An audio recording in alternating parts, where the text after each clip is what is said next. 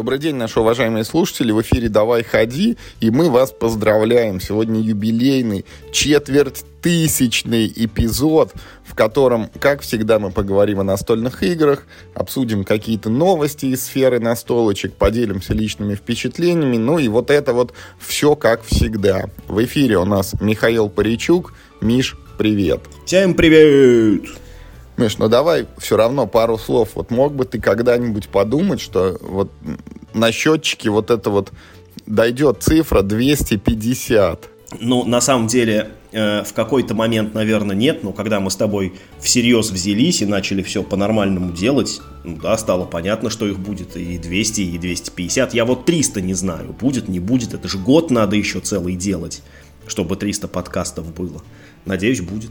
Да будет, будет. У нас даже количество слушателей нас все еще обгоняет немножко, поэтому вот мир еще не аннигилировал только благодаря этому, наверное, что у нас все еще количество подписчиков превышает количество эпизодов. У нас, кстати, снова замедлился рост подписчиков, поэтому, дорогие подписчики, пожалуйста, рассказывайте про наш подкаст всем, кого вы знаете, всем, кому это может быть интересно. Нам очень приятно, когда у нас счетчик подписчиков растет, это прям ну, действительно греет душу. Мы же не ради денег. И вот эта вот мелкая слабость, вот эта мелкая, как это назвать-то, жажда славы, что ли, на самом деле очень э, подстегивает к тому, чтобы собираться. Давайте, у нас сегодня 646 человек в группе ВКонтакте. Вот Миша будет просто счастлив, если мы перевалим за 650. Поэтому где-нибудь там зарепостите, дайте это еще плюс 4 человека возможность насобрать. Да, мне кажется, это вполне реальное число. Да, более чем. Вот 5 уже было бы, наверное, с трудом, а 4 это еще возможно. Ну да, да, да, да, да.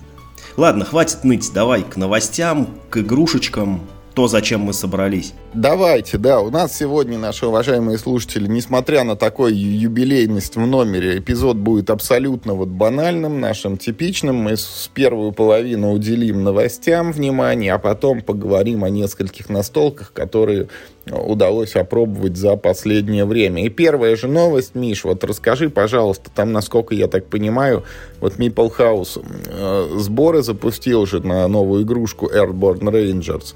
Часики тикают, и потихонечку это закрывается возможность предзаказа. Предзаказ заканчивается 16 мая. Это новость уже, ну, совсем не новость, как бы, просто, ну, так вышло, что вот с начала старта предзаказа мы с тобой особо новости не обсуждали. А это, ну, все-таки важный, как мне кажется, прецедент. Maple House раньше не занималась локализацией, это их первый проект на этой ниве, и они взялись, ну, знаешь, так сразу всерьез, то есть это, это большая игра, сложная, там, да, у нее вот в авторах Эндрю Навара, который раньше на ФФГ работал, и там такой как бы мир создан специально для игры, и там, ну, механики, в принципе, более-менее интригующие, она, знаешь, ну, вот по описанию, больше всего похоже на карточный ужас Аркхема. То есть тоже там у вас индивидуальные колоды, вы вот эти вот проверки навыков делаете путем вот, э, ну, играния карт с руки.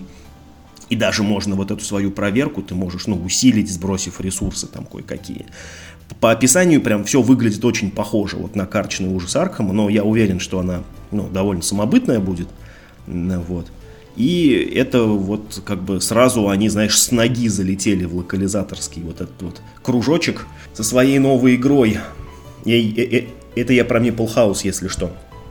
Ну и вот, и знаешь, интересно было бы мне, конечно, посмотреть, как у них вот этот первый проект пройдет, потому что наверняка я думаю, что после того, как он завершится, какие-то будут сделаны выводы компании Meeple House, а может быть уже сделаны.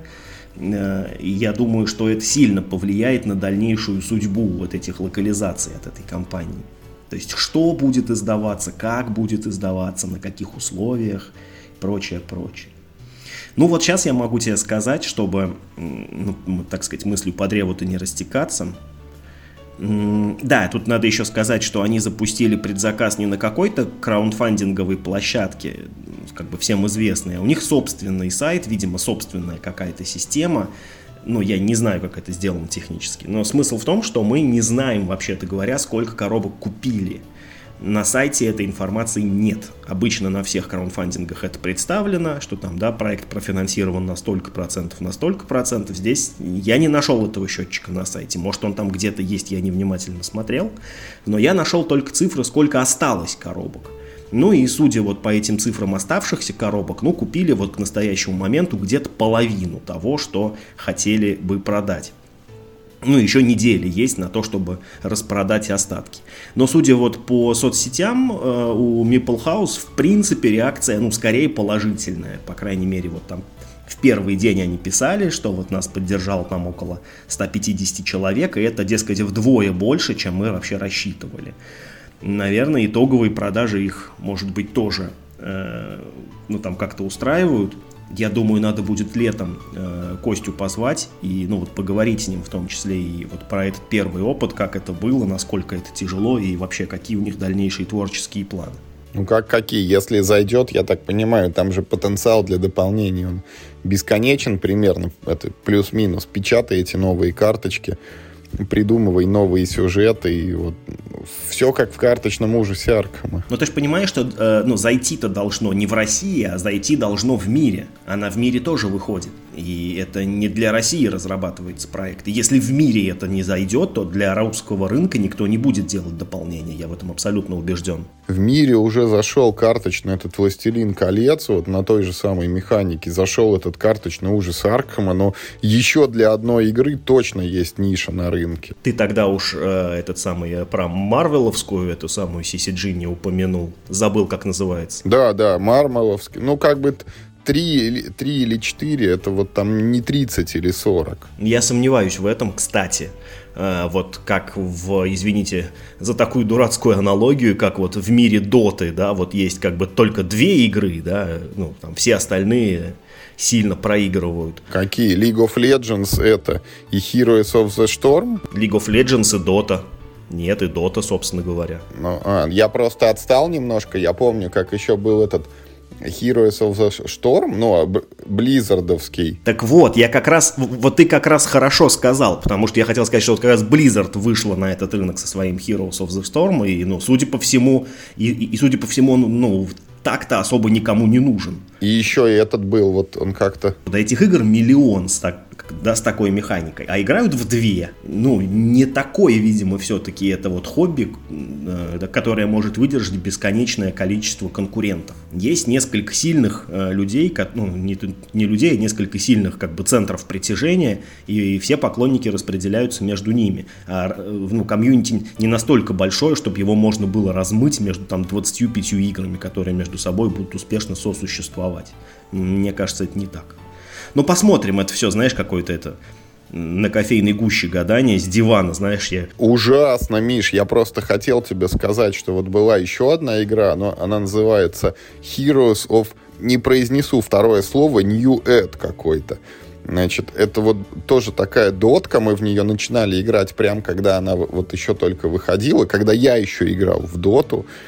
А, и вот я сейчас э, зашел на Википедию, и просто ужасно. Вот эта игра выпущена в восьмом году была, и вот 20 июня 22 года игровые сервера прекратили свою работу. Вот так вот. Действительно, это скукоживается. Такие дела. Но, тем не менее, я думаю, что House мы все-таки пожелаем там, да, как, как можно больше распродать оставшихся коробок, чтобы все-таки они на первом вот, ну, вот на, на первом скачке не раскололись.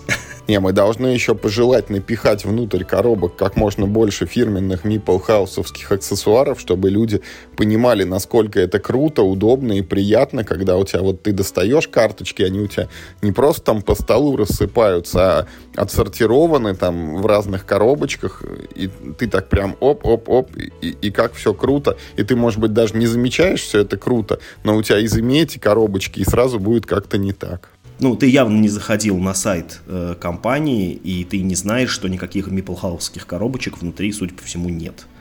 Их можно докупить туда отдельно, потому что это карточная игра, там, там можно купить миплхаусовские протекторы, они в собственных коробочках.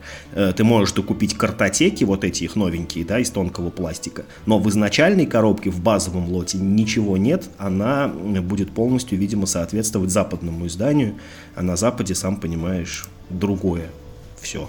Ну, на этой тогда печальной новости переходим к следующей печальной новости, Миш. Вот то не так с Картахеной, расскажи-ка нам. Блин, с ней вообще все хорошо. Это замечательная игра. Ее сделал Лео Коловини лет, по-моему, 20 назад, если не ошибаюсь. Она достаточно старая. Она не то чтобы прям хит-хитяра, но, знаешь, про нее никогда не забывали. Она всегда вот где-то была на плаву. Даже, ну, даже вот на Западе, я имею в виду. У нас вообще... Это очень ценная игра, Миш.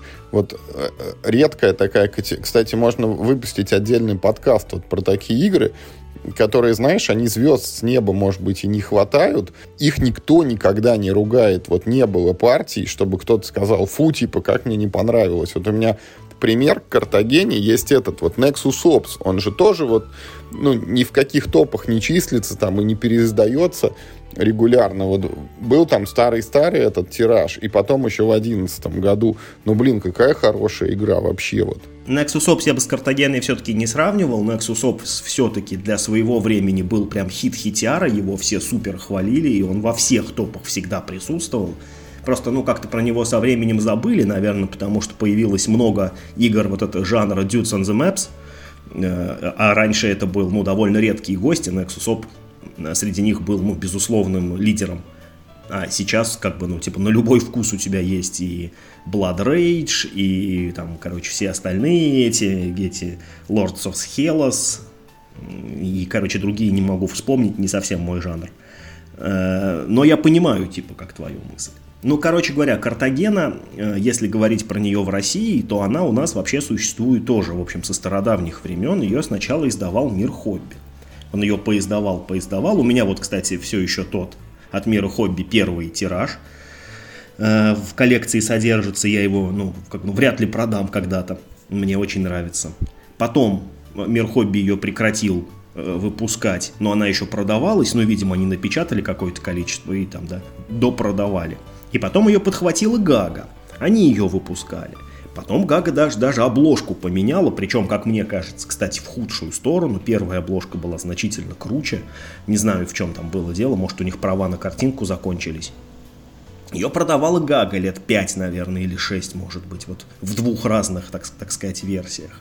А, а вот сейчас раз и звезда пишет такая, а, а теперь мы будем издавать Картагену. Да, да, дорогие слушатели, я не могу называть ее Картахена, потому что я еще в нее играю с тех пор, когда она называлась Картагена, и, извините, у меня просто в голове засела именно такая э, форма этого слова. Не могу перестроиться. Простите, старика. Я... Фридман Фриз передает привет в этот момент. Фридман Фриз, да, да, да. Здравствуй, дорогой Фридман Фриз. Вот, значит, и да, звезда пишет, говорит, будем издавать. Новое вышло, ну, новое оформление у этой игры на Западе вышло от компании Plan B Games. Оно такое более мультяшное, более яркое, там уже не пираты, которые как люди-пираты, а тут, ну, такие типа как зверюшки-пираты, знаешь, как диснеевский мультик. Но игра, ну, ну, та же самая. В нее там придумали новых дополнительных модулей, чтобы разнообразить. Но, тем не менее, это вот старая добрая Картагена. И звезда пишет, все, будем издавать, класс, я обрадовался, написал, какая-то хорошая игра и какой-то хороший повод ее все-таки купить тем, у кого ее нет. А потом звезда пишет такие раз, и не будем, говорит, мы ее это издавать, потому что, как выяснилось, у компании Plan B Games нету прав э, на продажу игр в России. И таким образом все вроде как хорошо, но надо вот ну, либо там кто-то должен из юристов подсуетиться и добыть соответствующие права на продажи, либо я не знаю, что должно произойти. В общем, нужен план «Б», потому что звезды не сошлись. Вот такие дешевые каламбуры за 300 в новостях про Картаген. Ну, что тут сказать, Миша? У меня, наверное, это рекорд, потому что у меня Картаген 4, если я вот не сбиваюсь со счета. У меня есть оригинальное издание западное первой части. У меня есть Картагена 2, которая издавалась отдельной коробкой. И не понравилось мне, потому что там поменяли механику, там не свои фишки надо назад откатывать, а чужие вперед двигать. И сильно очень возросла цена ошибки, потому что ты можешь кого-то очень близко к финишу подтолкнуть у меня есть вот это мира хобби, у меня есть гаговское издание, ну и вот чуть-чуть я не дотянул до Звездовского, вот, но пальцы скрещу, надеюсь, что все будет хорошо. Ты как эксперт по изданиям Картагены, какое самое клевое? Мне самое первое больше всех нравилось, вот это вот зарубежное, которое не выпускалось в России по одной простой причине. А в нем же графика такая стрёмная достаточно, если я правильно помню графика очень утилитарная, но картинки очень хорошо как бы различимые и друг от друга отличаются. Но самая главная причина, почему оно мне нравится, там вот эти вот фишки, они не были никакими пиратами, они не были вот этими там э, животными пиратами, это были вот такие, ну, классические кегли, знаешь, а пандемия. А я почему-то к ним питаю очень большую слабость. Мне прям нравится, вот как ты берешь пальцами вот за эту верхний шарик такой и переставляешь. Когда я вот столкнулся с фишками-пиратами, они появились во второй части, они мне как-то сразу не понравились. Плюс... Overproduction! Еще тогда, знаешь, такой сразу. Они не, не overproduction, Миш, они, короче, менее устойчивые, чем эти кегли оказались. И мы сами тогда изобрели уже animeeple ов, потому что мы их клали всегда на бок, и они выглядели у нас как рыбы такие, знаешь, плывут это э, от начала к концу. Забавно. Не, ну, слушай, я не испытываю проблем вот с этими фишками пиратов в издании от мира хобби. По-моему, вот ну, мне оно нравится. Но мне еще понравилось гаговское издание тем, что там много дополнительных да. этих вот всяких фишечек, мулечек, которые можно ну, там, включать-выключать по собственному желанию. А еще я должен тебе сказать, Миш, что в самой первой Картагене там же тоже было два режима, как бы там, ну, был вот базовый, когда ты просто бежишь там и набираешь карты из колоды, и был какой-то продвинутый, где вот несколько карт, я уж не помню сколько, там всегда лежат в открытую, ну, типа а-ля Ticket to Ride. Ты можешь там выбрать нужную карточку вот из тех, что ты видишь, или взять вслепую из колоды. И вот говорят, что с открытыми картами это такой какой-то более стратегический и продуманный режим, но вот я должен признаться, что я в него не играл, ну, наверное, никогда. Ну, может быть, разок когда-то пробовал, но уже забыл за давностью лет. Нормальная тема, кстати. Я не знал, что такой режим есть. Надо попробовать. Ну, тогда давай переходим к следующей новости, которая такая условная новость. Она подпротухла чутка, потому что ей уже три года но есть повод о ней поговорить. В общем, есть такая игра «Звездная империя». Ты знаешь, Миш, об этом. Это колодострой, который испортил все остальные колодострои, потому что, когда выходит что-то колодостроительное, я теперь всегда смотрю и говорю, фу, Тут нет таких вкусных комбинаций, как звездными империями, тут не комбятся масти между собой, тут мало свойств у карточек, неинтересный колодострой. Но вот беда в том, что Звездные империи при этом мне тоже мало интересны. Ну, я их просто это объелся ими, потому что когда эта игра вышла, мы, мы играли, играли, играли, играли, мы полностью истрепали там колоду, мы потом докупали и печатали какое-то там неприличное количество дополнений, и, в общем, сейчас в нее играть уже неохота появился такой новый набор, в который, в принципе, можно будет и погонять, если он как-то до нас доберется. Он называется «Звездная империя Rise of Empire», и это такой приквел как бы к оригинальной игре. Опять ты начинаешь вот это свое приквел. Это называется приквел. Педаль в металь приквел. Ну, короче, предыстория. Не знаешь как, это замени другим словом. В общем, как ты помнишь, в «Звездных империях» есть карты четырех мастей, там, типа желтые, зеленые, синие, красные. И вот в этой коробке мастей всего две. Это желтые и синие, типа зеленых и красных еще не появилось, и между собой воюет вот эта торговая федерация и Звездная империя, но это как бы еще не все, потому что есть еще три новые масти. Это какие-то там вот еще фракции, которые, ну, к старту основных Звездных Империй уже канули в лету. Ты хочешь сказать, Юр, подожди, ты хочешь сказать, что в Звездных Империях есть лор? Есть сюжеты вселенная? Я тебе так скажу, что в какой-то момент их придумали, видимо. Не, ну, кстати, да, там же вот... Ты помнишь, что там первый набор, он назывался как бы Звездной империи, а второй набор эти колониальные войны, что там типа где-то кто-то. Потом был фронтир, ну то есть там какие-то эти движения в ту сторону были, видимо, уже изначально. Не вот для этого набора изобрели лорчик какой-то. Ну ладно. Уже повод поиграть, мне кажется, узнать вообще подоплеку главная фишка, Миш, этого набора это легаси компания из 12 сценариев, э, которая, правда, рассчитана только на двух человек. То есть втроем ее проходить нельзя. Вот вдвоем там, видимо, один играет за эту империю, другой за федерацию. У тебя там есть какая-то, ну, небольшая уникальность стартовой колоде. Ты можешь пополнять свою колоду новыми вот этими там тремя фракциями, типа они то туда, то туда прислоняются. Ну и самое главное, это вот легаси элемент, пройдя сценарий, ты можешь каким-то образом улучшать карточки, клеить на них наклейки, там, приделывать к ним новые свойства, но эти эффекты, они из сценария в сценарий как бы сохраняются. Вот он элемент компании и элемент наследия. И более того, там вот э, как раз был набор фронтир в Звездных империях, если ты помнишь, где появились двухцветные карты. И вот, ну, тут эксплуатируется эта же тематика, то есть, ну, вот, есть две основные масти, вот это вот синяя и желтая, и есть три вспомогательные, ну, там, фиолетовая, голубая и оранжевая. И вот, например, ты фиолетовую карту добавил в желтую колоду, поиграл и улучшил ее, и она у тебя стала желто-фиолетовая, то есть она триггерится, ну, и на желтый, и на фиолетовый цвет, там, срабатывают дополнительные эффекты на ней. Ну, и вот все вот это, я как раз и говорю, немножко так стимулирует вспомнить, что вообще-то такая была игра, вообще-то она была очень даже неплохая, ну и если она как-нибудь до нас доберется, то можно и повторить, можно будет поиграть еще в нее. Тем более вот эта компания на двух человек, максимум на двух человек, это очень удобный формат, который, ну, шансы прям вверх идут на то, что ее вот, ну, можно будет там регулярно собираться и проходить. То есть не надо ждать кого-то третьего, не дай бог четвертого там, ну и так далее. А что, когда выйдет? Выходит уже достаточно давно, Миша, анонсировано то ли 20 то ли 21 год, на нее собирали деньги на Кикстартере, и в середине этого года начинают рассылать коробки.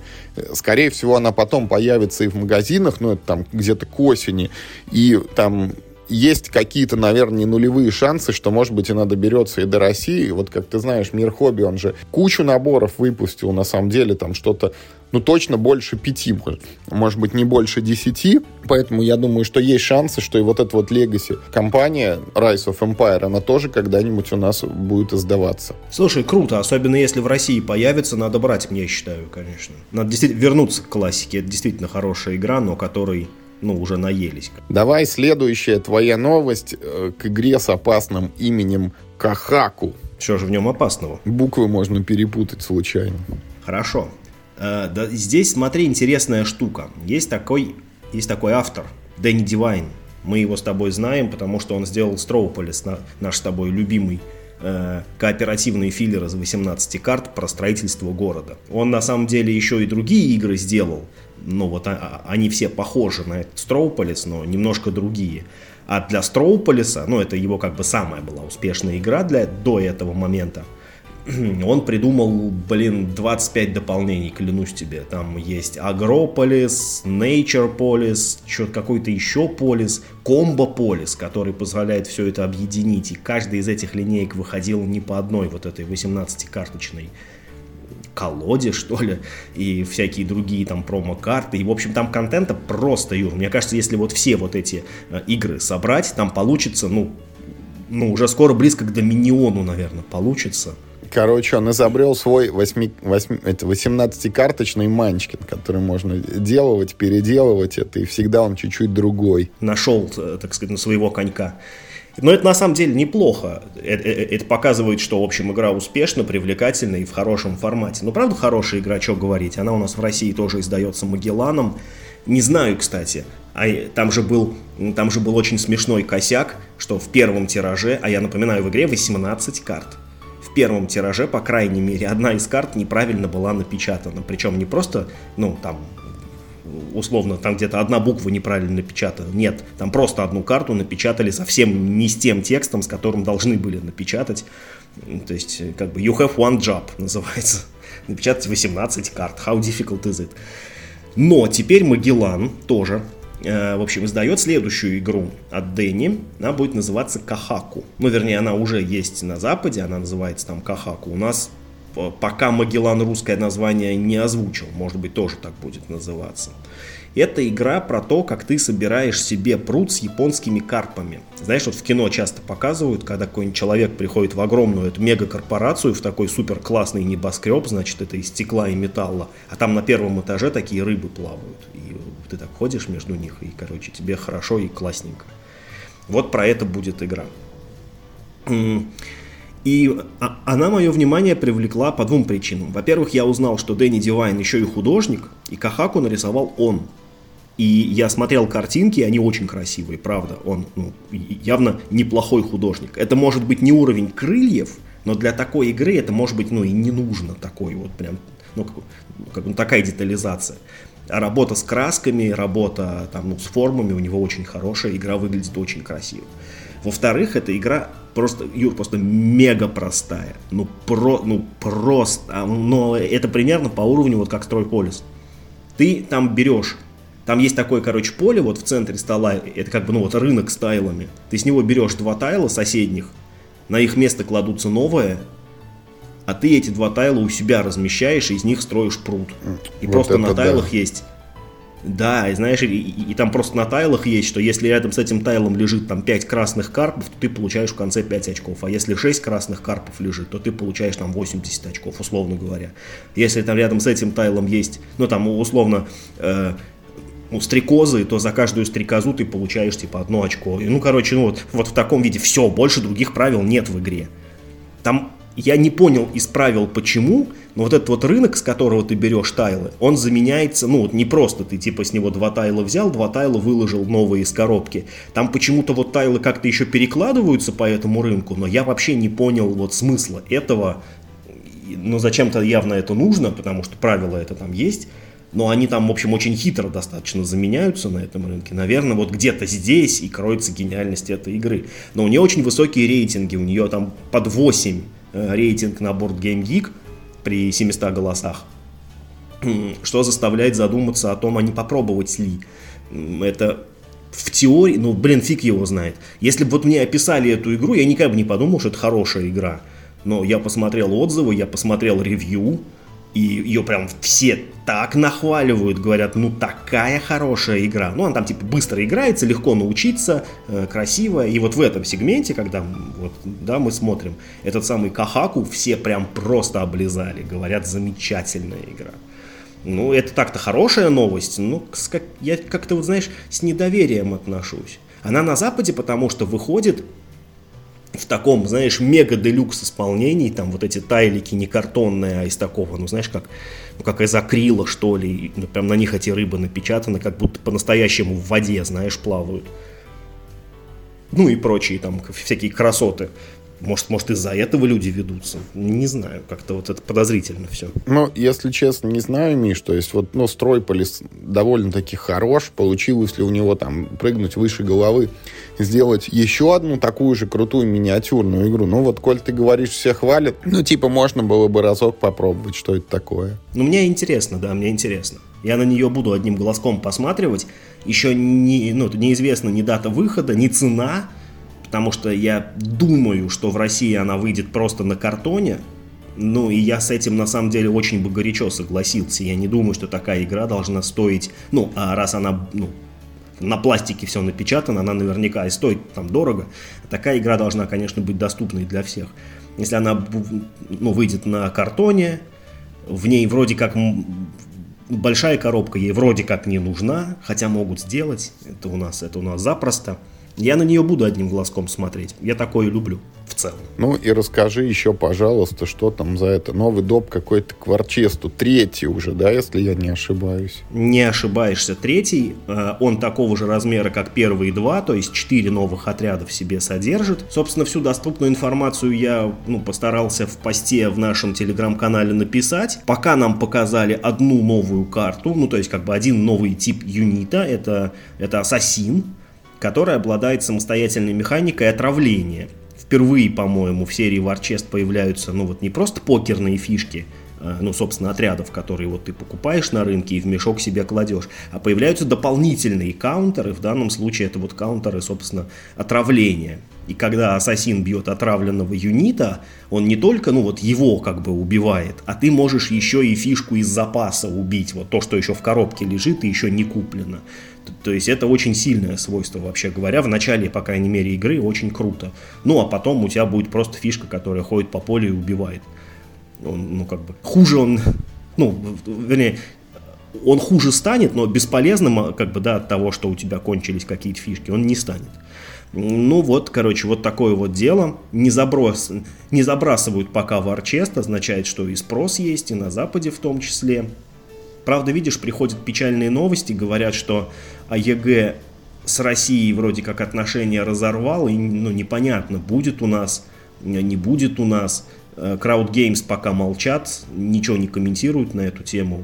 Ну, посмотрим. Ну, если честно, Миш, вот там от себя лично могу сказать, что вот третий доп для этого самого Варчеста это ровно на три допа больше, вот, чем мне необходимо, потому что базовая игра все еще прекрасно.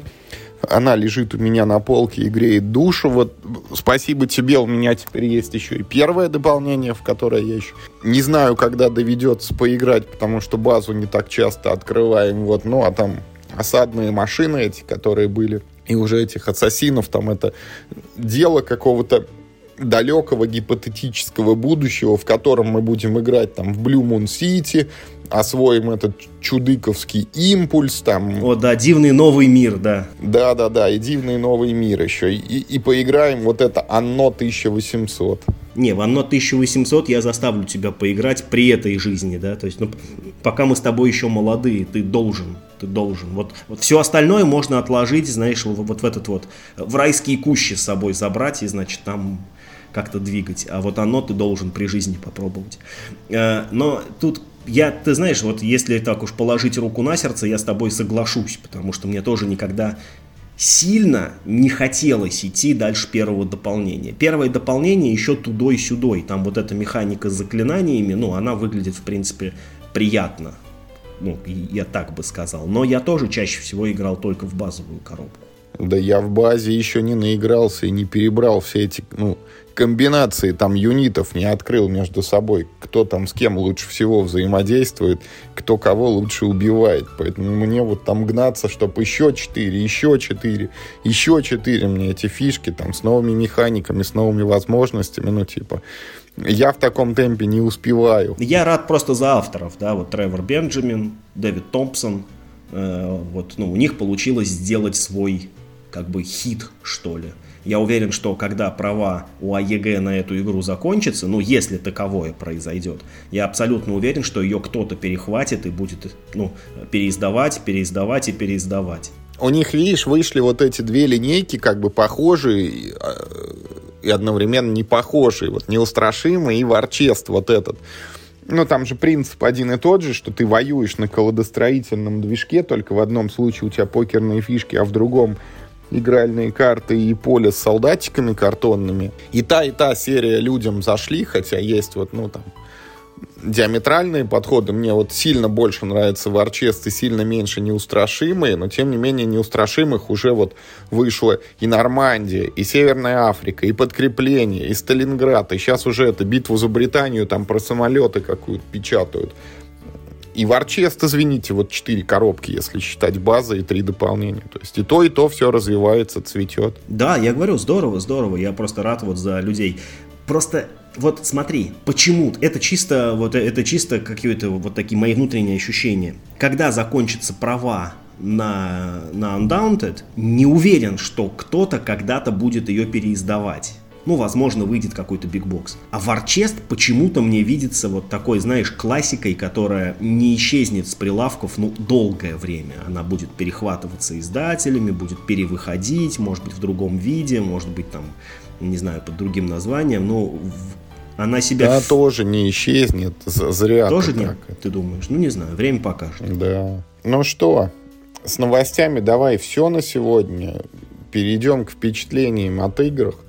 У тебя, я знаю, не так давно получилось попробовать вот новиночку Олега Милешина, вот это вот Cryptic Nature, который это в России тоже пока выпускать не планируется, но тем не менее, вот давай Олега поддержим, расскажи, что ты можешь, что ты знаешь и что ты можешь рассказать вот нам про эту игрушечку. Да, мне удалось поиграть в новую игру. Ну, вот ты сказал, что это игра Олега Милешина. Не только Олега Милешина. Тут э, у нее три автора. Георгий Шугол, Александр Криса и вот да, к ним присоединился Олег Милешин. Это ребята из компании ID Venture, которые нам всем могут быть известны по серии детективов, куда вот входит пожар в городе Адлерштайн, какая-то там какая-то там арктическая Арктика, не помню. Роковая Антарктика. Вот, да, замечательно. И последнее дело Готарда или что там, что-то такое. В, в общем, вот эти вот классные детективные э, э, симуляторы архивного работника, значит, детективного какого-то агентства. Да, вот эта компания ID Venture Games э, сейчас готовит э, новую, ну, так скажем, большую, да, настольную игру ну, сейчас пока, конечно, на западный рынок, потому что у них вообще такая политика, они ориентированы скорее на Запад. В Россию они поставляются по остаточному принципу, и неизвестно, если бы мир хобби не проявил тогда интереса к этим детективам, ну, были бы у самих ребят вообще планы выходить в Россию. Не знаю. Вот Cryptic Nature в этом году э, выйдет на Кик, ну или там на какую-то другую площадку, но одним словом на краудфандинг. И, э, значит, это вот э, такая вот новенькая игра. А, а, она посвящена тому, что мы ловим криптидов. Тема, которая в последнее время всплывает в настольных играх так или иначе. И это вот, ну, туда же. Мы ловим криптидов по всему миру. Э, ну, нет, на самом деле, по-моему, только в Европе, зря я про весь мир-то заикнулся. В Европе мы ловим криптидов. Но не с целью их там как-то распотрошить и сделать из них чучелка, а наоборот, мы их ловим, чтобы сдать, условно говоря, в зоопарке, чтобы на них могли все посмотреть. То есть мы такие прям, ну, идейные, короче, ученые. Не ради денег, а ради науки этим всем э, занимаемся. Соревновательная игра, 2-4 игрока, если я правильно понимаю. Я смог поиграть, ну, в такой, знаете, предфинальный прототип – то есть он еще не на фабрике отпечатан, некоторые картинки еще не финальные, но все-таки большая часть графики, там, да, почти все интерфейсы, а, а они уже, ну, не изменятся. Только качество компонентов станет лучше. Я еще играл, ну, то есть там будут двухслойные планшеты, там пластиковые всякие штучки. У нас планшеты все были однослойные, э, всякие пластиковые штучки были обыкновенные, еврокубы и прочее. Ну, вот там какие-то такие понятные на стадии прототипирования замены. В целом игру я уже видел в том виде, в котором она выйдет. Она уже, ну, сильно не изменится. Ну, может, какие-то там, знаешь, там одну циферку на другую поправят, это никак не поменяет, собственно, игру. А, значит, что мне хочется про нее рассказать? Ну, начнем, в, наверное, такого с краткого описания игрового процесса. Вы можете пойти на Board Game Geek, например, и вот, значит, ну, зайти на страничку Cryptic Nature, посмотреть кое-какие пререндеры, которые там уже выложены, чтобы составить впечатление о том, как выглядит игра.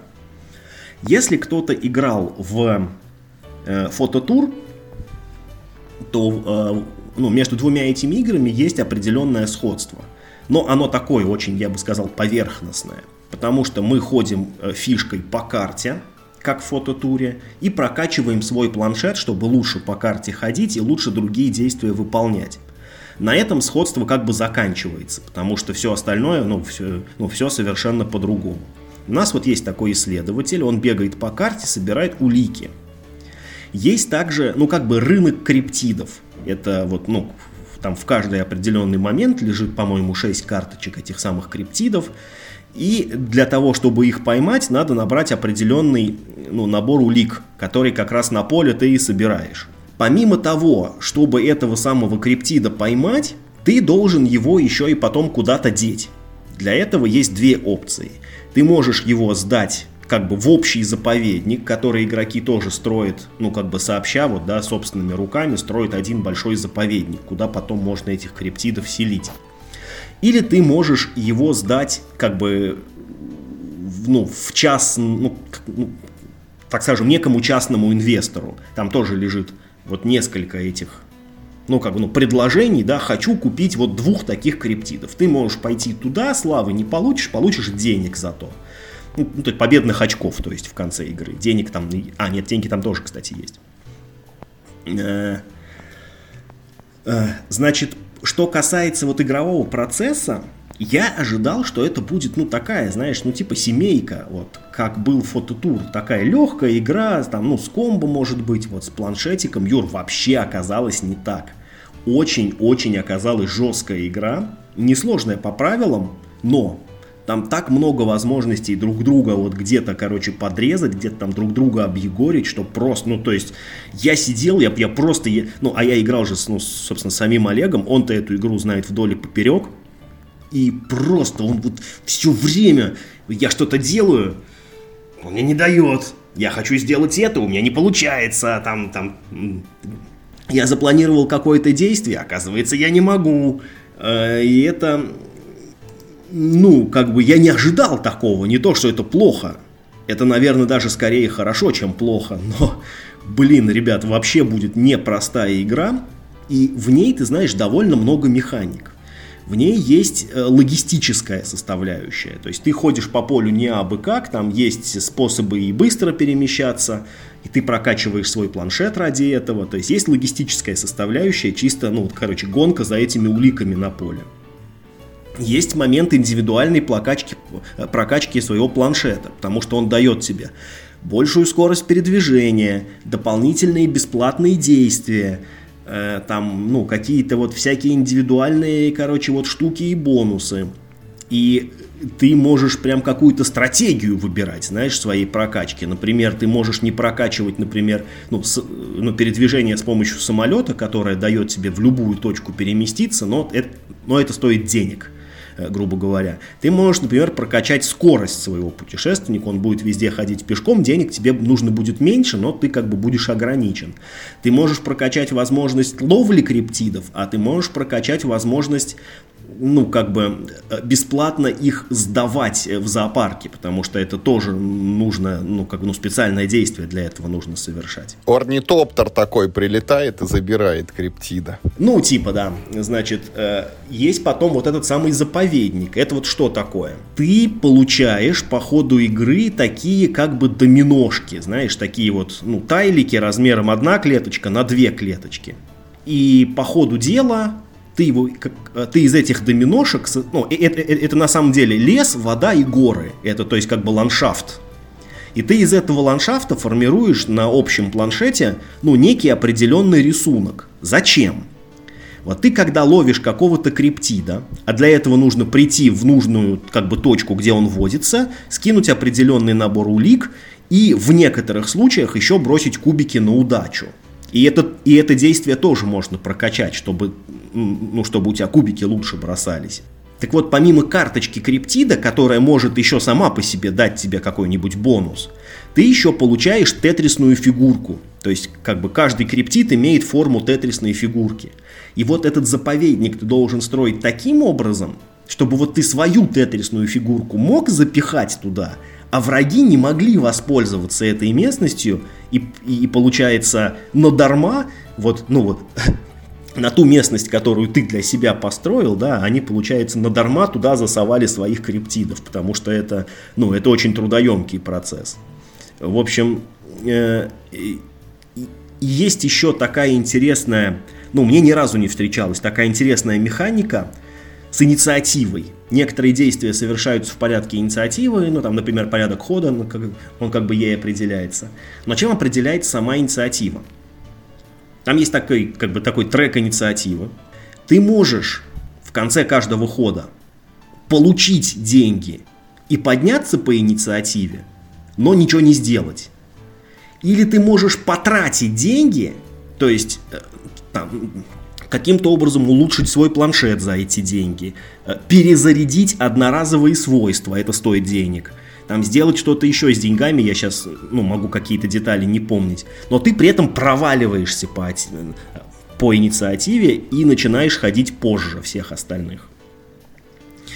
В общем, э, короче, вот это все одно на другое, на третье накладывается, и ты знаешь, какое у меня вот самое такое впечатление э, сложилось от этой игры – что это игра Штефана Фельда.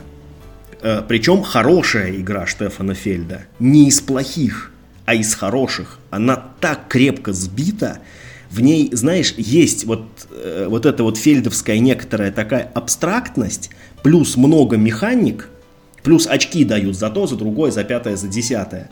Вот, вот эти вот как бы такие общие черты есть. Но все так хорошо вместе работает. И здесь ничего не прикручено, знаешь, ну, ну вот типа ну вот сбоку просто для того, чтобы было. Все одно цепляется за другое. Ты, э, значит, ты собирая улики, ты можешь в итоге оказаться совсем не там, э, где ты должен их скинуть. Ну, ну, очень условно говоря, улики лежат в Англии, а этот возится где-нибудь в Германии. Этот, да, криптит, куда ну, ну, нужно поехать, чтобы его поймать. И ты должен туда попасть. Потом, значит, ты его поймал, его надо куда-то деть. Для этого надо построить заповедник или нужно ловить специально криптидов под гранты, которые вот там, да, как бы, ну, объявлено за покупку. Ты их ловишь, у тебя появляются какие-то специальные свойства. Ты должен копить деньги, э, потому что на непрокачанном планшете далеко ты там, в общем-то, не уедешь, а на прокачку планшета требуются деньги. Ты, э, ты, э, ты получаешь еще и опыт, который тоже нужен для того, чтобы планшет прокачивать. И вот, короче, ну блин, Юр, я не знаю, э, вот я сыграл одну полную партию, мне очень понравилось, и ощущение было такое, как вот э, когда ты поиграл вот в игру Фельда. Ты все время, короче, интенсивно думаешь на то, что ты ловишь криптидов, ну я не знаю, насколько это похоже, но, но как бы и абстрактную игру я тоже не могу назвать. В принципе, это похоже на то, что ты ползаешь по карте и кого-то там ловишь. Ты собираешь какие-то там вот эти штучки, а потом за эти штучки ты там кого-то поймал. И даже механика с кубиками мне понравилась. Ты можешь не дособрать полный набор улик, а вместо этого понадеяться на удачу, да, вот, ну там, недостающий можно попытаться выбросить на кубиках, но если не выбросил, ну, как бы, ну, извините. Э, и ты можешь даже это действие прокачать, чтобы быть более уверенным в своем, как бы, ну, успехе.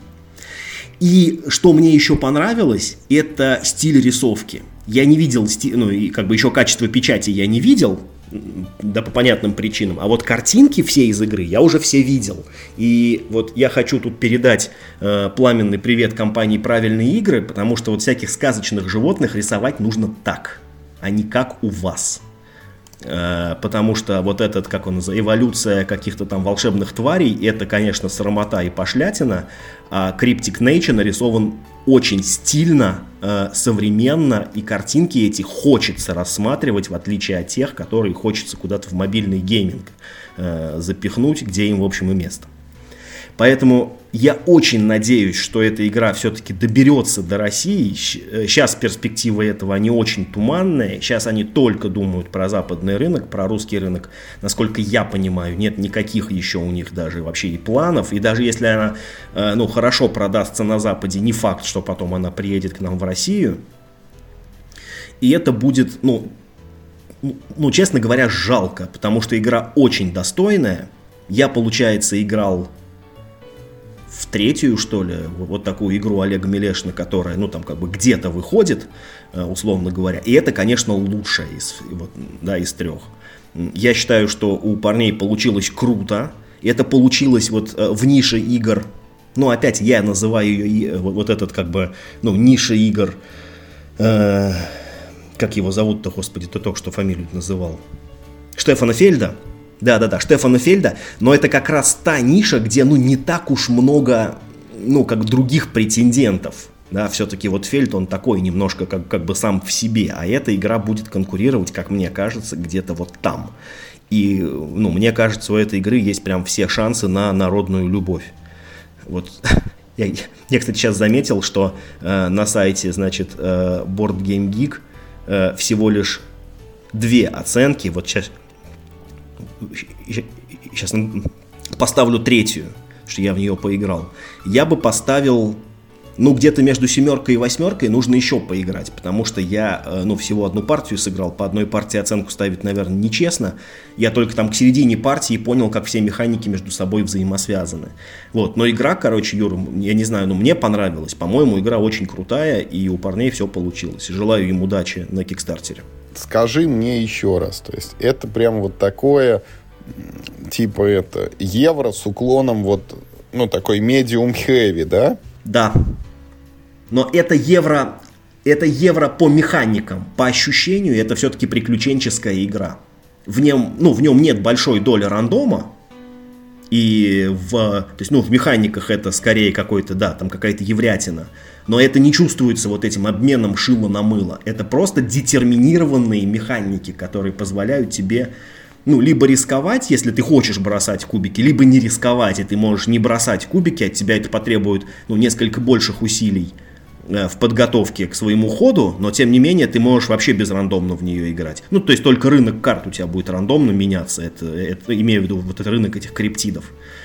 Да, а, да, и там, кстати, есть, это все, а там, между прочим, есть длинная арка, потому что криптиды сначала, ну, такие типа простенькие выходят, потом более сложные, а потом в конце выходят, ну, прям самые сложные, которых тяжело ловить, и это рассчитано на то, что ты к концу игры прокачаешь свой планшет получше. Слушай, ну что я тебе могу сказать? Я, конечно же, ну не, не фанат подобных игр, но... А я, кстати, Юр, думаю, что вот это тебе понравится. Ты поиграй с Олегом, у него есть этот прототип уже в таком ну, в таком, в нормальном, в играбельном виде, я тебе прям рекомендую. Я бы, кстати, втроем поиграл. Поиграй с Олегом, у нас в очереди стоит оно, это вот проклятое, будь оно неладное. Вот в случае, если там будет какая-то опция, поиграю. Ну вот найдите мне эту опцию в моей жизни, чтобы возможности все эти срослись. Поэтому что могу сказать, Миш? Вот, наверное, наверное, не первая это действительно игра про криптидов. Был же прям вот криптид-криптид. У нас с тобой есть целый подкаст посвященный. Был этот на двоих какой-то криптид, но это это совершенно другой криптид, насколько я понял из твоих рассказов. То есть мы тут не совсем, ну, то есть мы тут не вычисляем, где он находится, не пытаемся его там куда-то заманить, а вот занимаемся таким криптидо-менеджментом. Коль мы там и из этих криптидов изыскиваем и придумываем, что нам надо, чтобы их поймать, и затем потом э, каким-то образом их там куда-то отвести, сдать и, может быть, даже обустроить тот вольер, где этот криптид будет содержаться, я тебе честно скажу, не факт, что это вот там самая занимательная там тема, которую я когда-нибудь слышал. Но мы знаем, что евро есть про все, что угодно. И вот выключение света в Гонконге и вот как мы с тобой круги наворачивали в районе Карибов, да, в этом полупиратской вот этой вот Маракайба – ну, бог знает про что, поэтому, наверное, свою аудиторию она найдет. Не факт, что она попадет в меня, хотя вот только ради того, чтобы поддержать Олега, в нее, конечно, надо сыграть. Ну и нашим слушателям мы всем рекомендуем к этой игре присмотреться, тоже глядите, вдруг, ну вот, это в вас попадает, вы аудитория вот этой игры. Yes, yes. Но я говорю, что я больше всего рад за ребят, у них получилась очень хорошая игра. Надеюсь, что она ну, будет высоко оценена, по достоинству высоко оценена. У нас стояло в плане еще парочку игр, но мы час фактически выговорили, поэтому я предлагаю пока на этом завершиться, несмотря на то, что это у нас вот такой по полу юбилейный четвертысячный эпизод. Мы его... Ну блин, ты опять отмазался и опять ничего не рассказал нам. Что ты за человек? Потом, потом, все потом, все будет. Эй...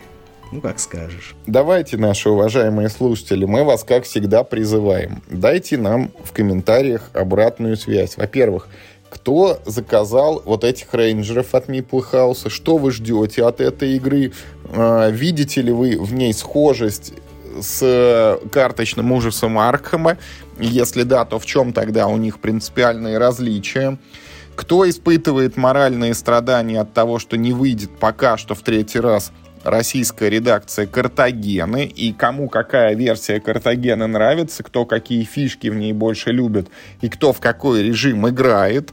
А, есть ли среди тех, кто нас слушает, кто-то, кто, может быть, заказал вот эту вот Легаси Звездной Империи и первым сможет в них поиграть, и первым сможет рассказать о каких-то впечатлениях?